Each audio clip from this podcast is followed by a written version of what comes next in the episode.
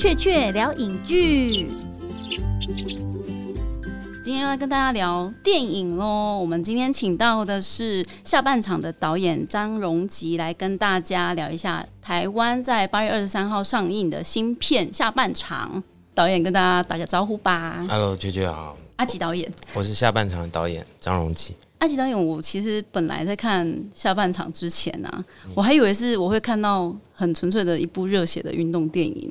后来我觉得他的感动是大于激动的部分哦、嗯，那真的也是算是典型的运动片。然后故事讲的就是两个兄弟啊，一个在精英球队，嗯，然后另外一个是在一个没有明天的那个球队，然后最后他们一定就是要兄弟戏强，狭路相逢一下，然后就对战嘛。它很像是台版的《灌篮高手》，主要是因为我觉得里面有一些情节哦，就是例如说兄弟之外啊，他还有一些两队球员之间的一些情谊的营造啊。我在看哥哥的那个球队的时候啊，一开始我会觉得，哎、好像有一种那种流川跟樱木彼此看不顺眼。那我会做这方面的联想，是因为他电影剧情里面有一段是两个本来就是不打不相识的队友之间被要求牵手，然后那个部分就是因为其实我们都知道《灌篮高手》里面流川跟樱木两有点像是互相不理的，可是他们在后来有一场戏，因为他们他们两个搭配的很好，所以搭配很好之后突然就击掌了，然后我就吓一跳说哦。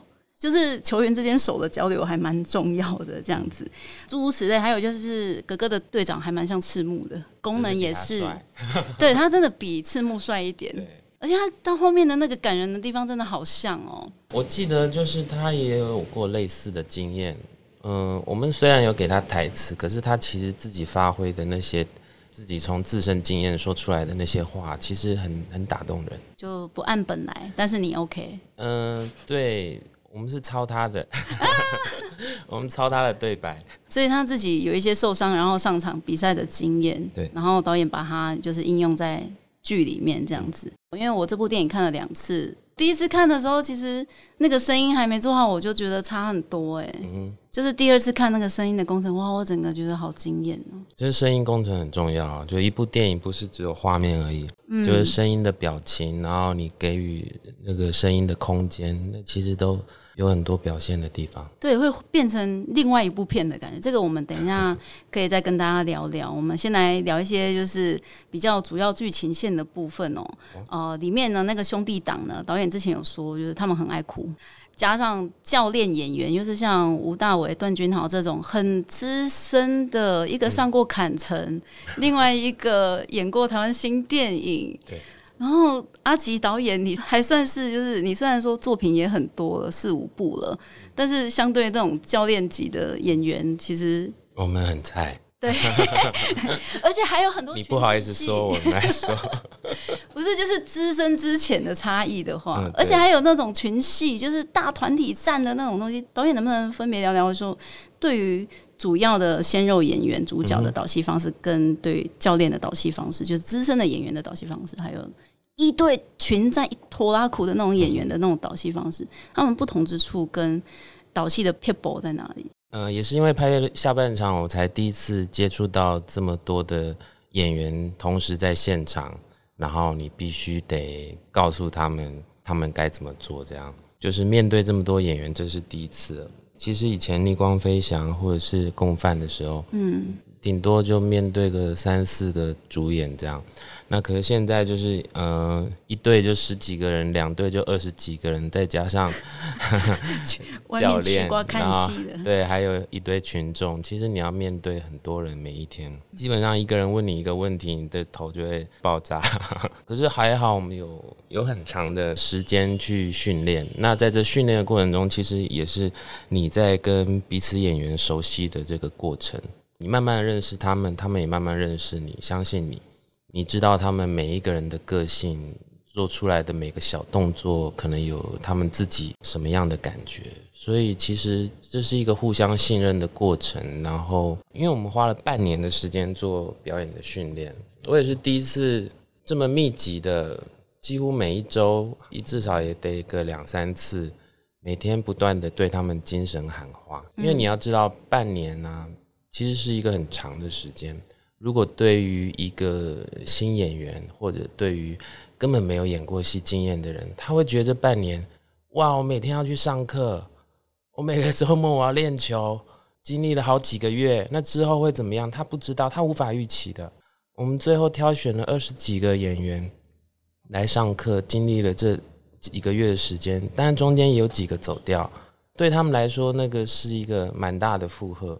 有些原本还是球队的，他们除了自己球队的训练，他还要抽空来上你的课，对，所以他们真的觉得哦，好累哦，好烦哦，高强度的一种，对，就他也不知道之后会怎么样，那算了，我就不想待了。所以也有走掉的人，最后留下来的这二十几位，或曾经付出努力的呃几位演员，我都觉得蛮佩服他们的，因为真的不容易。对于一个导演来说，我其实半年都不好撑的，说实在的。这样一个前置期，中间有很多的不一样的变化，你能撑过这半年，然后到最后如期的开拍，其实开拍那一天你都会微笑的，虽然你心里很紧张，哭，终于。哭是杀青的时候，对，所以你面对这些呃新人演员们，其实我觉得带人就是要你要带心啊，尤其他们不是专业的演员，嗯，很多时候你要让他感同身受。对，你要让他知道你在想什么，你在面临什么状态，或者引导出他们过去有过什么样的经验，而这个经验是可以情感投射在这个状态下的。所以有时候你在现场营造的气氛也变得很重要，因为很多这种新人，我我认为他们必须要从自己的情感经验出发。因为他没有太多的技巧，经验，他没有太多技巧的的演技的经验，所以他他不懂得运用技巧，他唯一懂的就是跟你用真感情。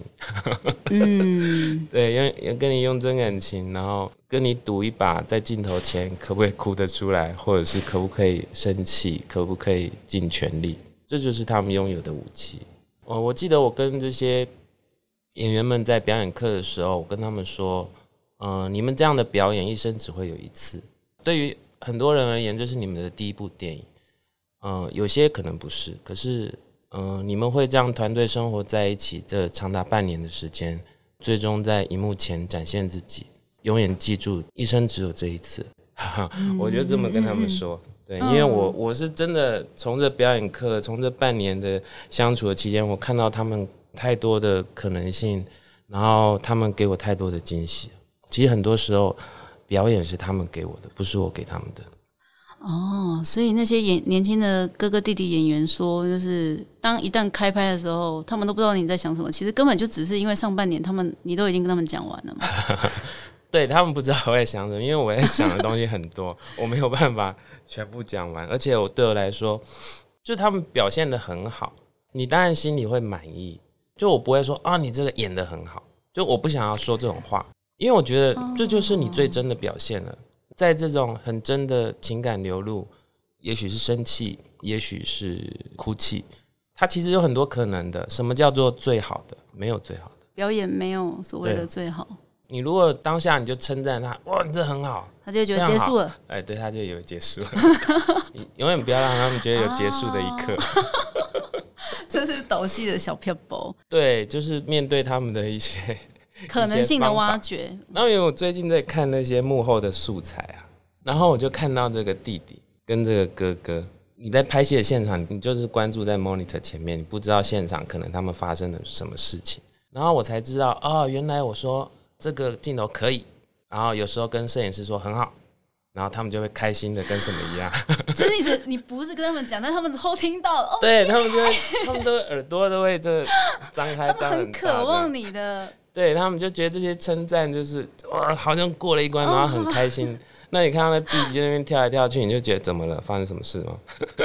哦。对，后来我看了这些幕后的素材，我才知道，哦，就是这样我觉得导演你的选角的眼光真的是我我让让人惊艳的感觉。不论是以前逆光飞翔的时候，你可以找到王玉祥。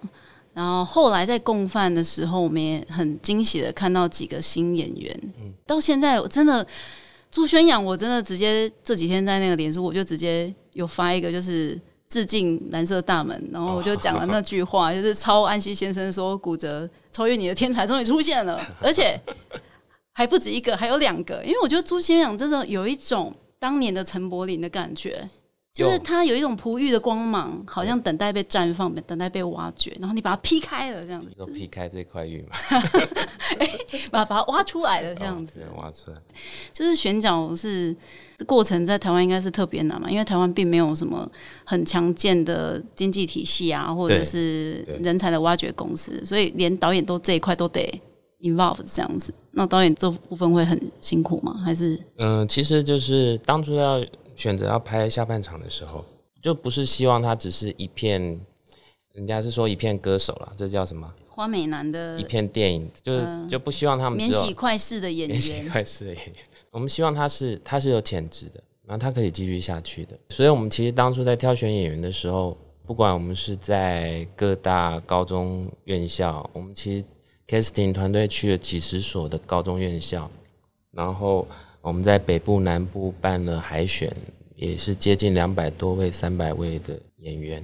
我们在看这些嗯演员的时候，其实我们是有 casting，然后有表演指导，然后有篮球教练，有球评顾问，有我导演跟监制，就是用各个层面去分析这一位适适不适合来参与下半场的演出，他可不可以经得起这么长的训练期？这样有阵力分析表这样。对对对，我 靠！他们就是做了一个评量表，就是从各个角度切入，外貌的，也没有到那么科学，只是把它表格化而已。嗯，去评量这些来试镜的新人这样子。因为对我来说，最重要的是他们必须要会打球，一定要打球经验。嗯，对，因为其实运动员在场上场下是两个样，所以我们最终挑选到这二十几位都是会打球的。对。那之前有听导演说，对于朱宣阳打的部分有点力有未逮哦。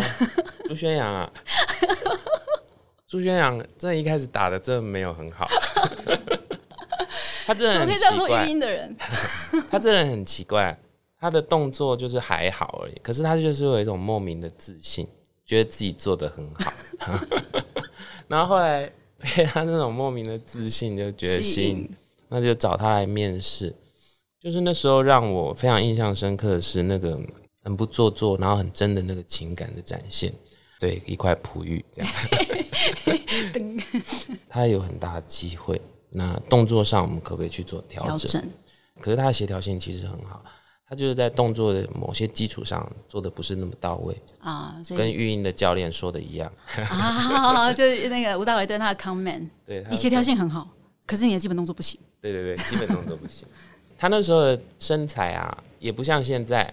金石，哦，现在就是个金石状这样子。嗯，那时候就是个嫩嫩的然后也没那么壮，连 shape 都不一样，不一样，哇哦，不一样。然后那时候蹲也不蹲低，马步蹲不下，真的，他是完全蹲不下。来。哦，因为一样的，我最近在看幕后的素材，就是看到他以前菜菜的样子，这样，那超菜的，对。你觉得那时候我们每次训练完，我就赶快 message 跟那 casting 说，他这个不行的，他也不蹲低，跳也不跳高，然后这动作又不好看，我们应该教练要针对这个人 做特训，做特训。对，然后我觉得他的身材真的需要做重训，所以他从二月就开始训练，然后一直到开拍的七月，他就是。都在后卫练习，跟团队练习，跟重训，跟范少勋都有一起，他们两个都有一起特训这样子。对，然后你就会看到那个身材的比对图，因为那 casting 很细心的，就是 before after 这样，每个月的 before after，你就会看到哇，就是每个月都长一点肉，长一点肉，然后挺拔了起来，从跳步这样，嗯，真的，就他很适合去做代言。然后，然后他的动作呢，从跳不高、不会跳，到最后他可以跳得很高。他甚至前一阵子被我抓去拍那个排球，因为排球你要跳得很高，才可以杀球，对，拦网杀球。嗯，一直到训练完，那个我们有一个贾凡教练是我们的技术顾问，嗯，他也是我们的教练，这样。他都觉得这两兄弟都可以进家足球，已经可以了。夸张就是一一边练球一边练演技，然后练到两边都可以吃得开。对，一边练副业这样。所以根本就是他们赚超大的啊！赚超大。我们那时候跟监制宝旭姐这么觉得，就觉得他们经纪公司应该要付我们钱。对对对对，演员训练费之类的，还有那个才艺课。对对，那那个大伟哥跟那个教练，段君豪。嗯，其实当初选到这两位啊，就是因为这两位坦白说，就是在荧幕上都对于台湾观众而言，可能他们离开一阵子，嗯，对对对，但对他们一定有基本认识。对 David 哥从 Channel V 开始就觉得这个人的就是叽叽喳喳很多话这样，嗯。然后很搞笑。那段君豪就是从侯导的片开始，嗯，可是他们其实，在台湾的荧光幕都消失一阵子了。就一直不是那个最抢眼的存在，但是有在关心台湾电影的人会知道他们这样子。那段君豪其实也是我从那个强尼凯克看到他，啊，一直在那边哦跟他抱怨，一直在那边抱怨。他那时候样子也跟他在下半场不一样啊，差超多的啊那。时候应该是比较胖吧？他那时候胖很多，后来《地球最后的夜晚》有一点点回来，然后但是在下半场又是另外一个。其实我觉得很替他高兴，因为这也算是他近年的很重要的一个电影代表作，他有一个很重要的主戏，然后他的个性角色很立体，这样子。嗯只是对这样资深的演员，你的导戏呃，其实对段君豪还好。以前小时候 小时候看到这些荧荧幕上的明星，就觉得哦，他们出道很早这样。然后渐渐你自己年纪大了，然后你才发现，哎，其实我们两个年 差纪不多吗的感觉根？本就差差一岁而已。对，然后就觉得，嗯，对，其实我们没有距离很远，相处起来也没有距离很远。就是他这个人是非常乐意吸收、乐意听取你告诉他的很多不一样的建议。对，然后感觉那个大伟哥应该导演花了不少力气在劝他不要讲话之类的。对，这个 David 哥真的是每次要拍比赛的时候，他第一个就先问你说现在第几节，两队几比几，他就知道用什么状状况状态去去下指令，然后去进入情绪的状态。相较于那个段君豪，段君豪其实是苦攻型的，他得花很多的时间，花很多的时间跟球员相处，花很多的时间理解战术的逻辑，他进而才可以把它内化成自己说出来的对白。对，嗯嗯，所以两个是很不不一样型的那个演员，可是两个其实也都是非常的敬业。因为我要说，我们拍决赛或者拍比赛啊，因为一连都是拍了很多天，然后我又很喜欢摄影师拿着摄影机满场跑，所以那个教练啊，即便没有他的主戏，他都得站在那边。然后这那 David 哥演的这个育婴教练的角色呢，他又不是坐着的，他是一直站在那边气噗噗的那种。对，所以他就要一直站在那边。被罚站了十天，对，有时候气扑扑的站着，不是他教不一定会，take 到他对，不是他教练的个性，可能是被我们气到气扑扑的站。罚站十天这样子。对，可是他们都很愿意配合，让我其实蛮蛮感动的。对，刚刚导演有提到，就是年轻球员还有连教练，就是十几二十个，然后再加上整个场外群戏的那个导戏的部分，那这个部分导演怎么 hold 住他？嗯、我们的我们的群演啊，加起来就是近三千，对三千人次这样，所以其实每天现场都很多人。我们的导演组反正就是也是个五六个人，在那边 hold 全场这样子，这其实是现场都有分工的。我们作为事前就已经分工对我们作为导演，其实很幸福的，就是我们只要在现场顾及我们的主要演员跟球队，旁边的群演其实有另外群演的副导演，他们会去负责这一切。嗯，所以他们其实要带这群人也不容易。我们其实拍决赛拍了十天，这群群演呢，其实到最后都变成球迷了。对真正的画虾在那边，对，然后他们有时候收工还会塞小情书，然后塞什么东西给给球球员员吃，就是我们导演没有而已了。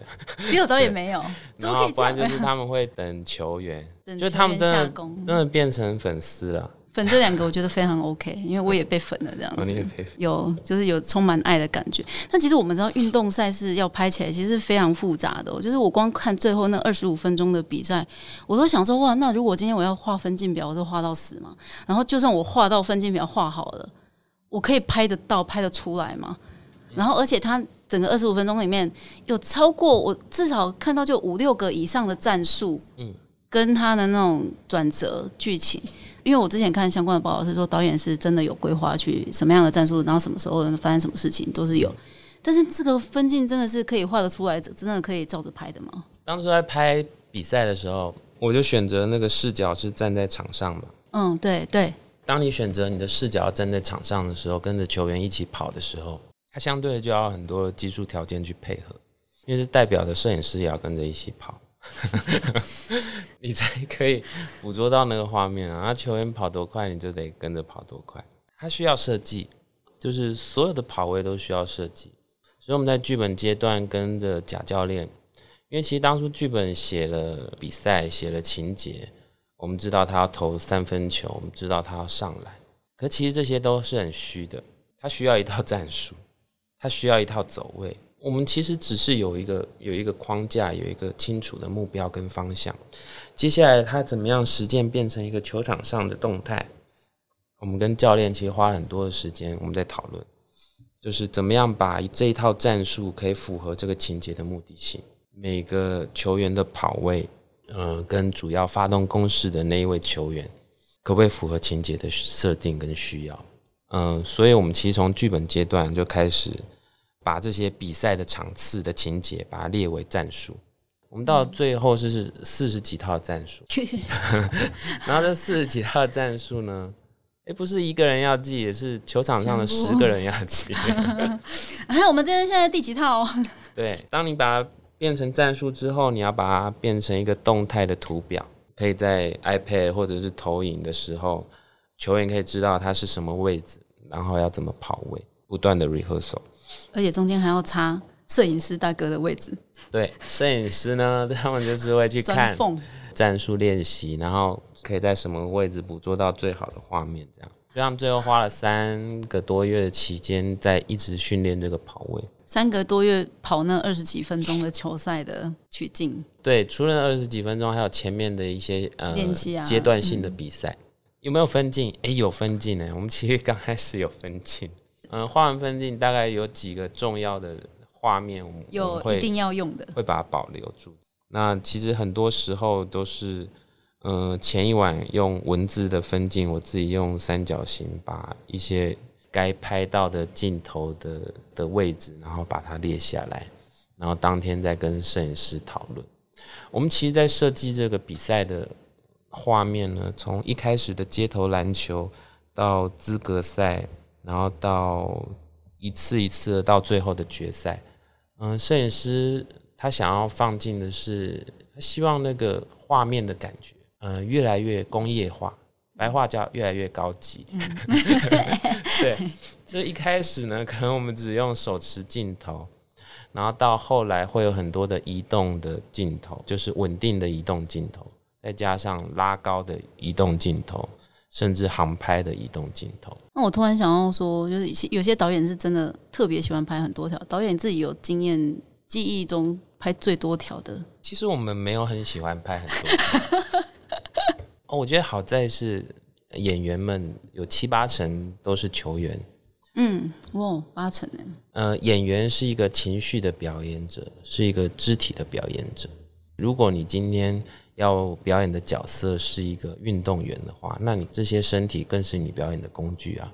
嗯嗯，所以其实花那么多花那么多的时间训练，他们也是希望他们的体能可以维持在一定的状态，嗯，可以负荷每天的拍摄量。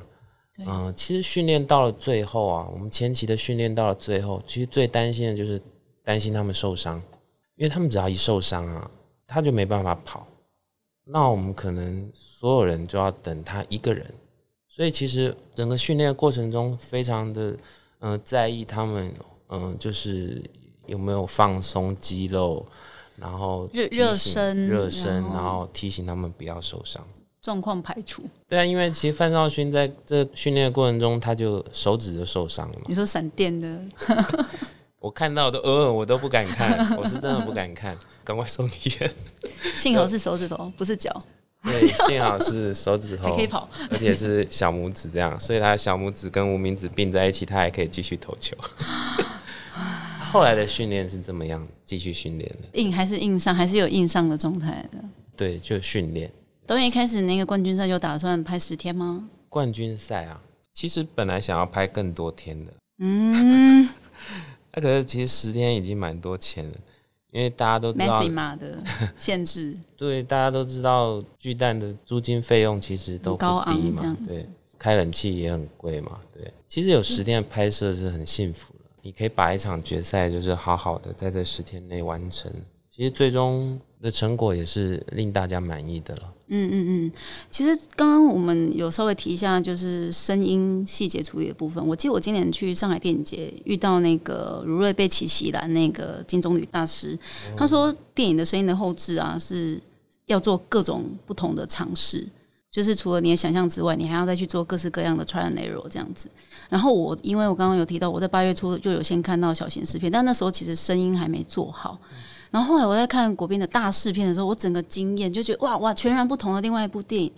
所以对导演来说，下半场这部电影声音工程是你最后一道工吗？那你在里面做了最困难或者是最最特别的尝试是什么其实，在这电影的制作环节里头啊，声音处理是一个我很喜欢的一个阶段。？Enjoy 的，对，我很喜欢做声音。你喜欢，刚刚看到那台录音机器很兴奋这样子。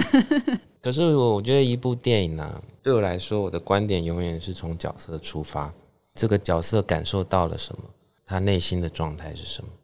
有很多时候，你的画面，其实拍的就是从旁观的角度看到的样子。你怎么样去进入到他的内心状态？其实声音它可以是一个很好的引导，引导，就是你可以引导的观众进入到他内心的状态、心里所想然后又再加上我们其实范少勋演的是呃有一点点的半边的厅长，所以那个厅长更可以让他展现心理状态。的状态。嗯，对。然后又再加上我们其实最终是到了那个巨蛋去比决赛嘛，觉得哇，这个有看过演唱会的经验，可是你始终没有站在球场或者是舞台上去感受那种千人万人的欢呼吧，对，或者我们说那是个干扰也可以。嗯嗯对，那那个那个会是什么？也是会让你在拍这部片之前就蛮期待怎么样去表现它呃表现它的部分。那其实因为刚刚讲了很多画面的拍摄上的困难，其实呃、这次的整个录音其实也都是一个很大的工程，因为球场上十个人，我们又要跟着跑动，你要怎么样去感受到每一个球员的细节？呼吸啊，嗯，呼吸，对。什么细节的声音那种，一定是要得事后配的。嗯，有很多我们其实是靠现场的录音去做到的，因为那个录音，我们的录音师他非常的非常的讲究，就是我们当初在球衣设计的时候，他就说可不可以多设计一个口袋给他放 就内袋，然后每一个球员都有一个，对，因为他们真的就是满场跑，而且那个衣服就是就是个背心，所以他们一直在一直在思考怎么样可以藏好他们的麦克风录音，设备这样。对，然后他们的录音设备怎么跟着一起跑？嗯，其实到最后都是他们举着麦克风一起跑了。所以看不见的地方有摄影师在那边跑，还有导演在那边看，然后还有录音师也在那边满场跑，然后大家都没看到的。基本上外音录音师都是满场跑，然后而且那些球员每天流那堆汗啊，他就真的是腐蚀了他们的机器。对，就汗酸可以 对，所以他们的那些消耗很大。就是每天都要用保鲜膜把它包起来，嗯嗯嗯，对，不然他们就会会损坏的非常的严重。所以声音这一块就是消耗也蛮多。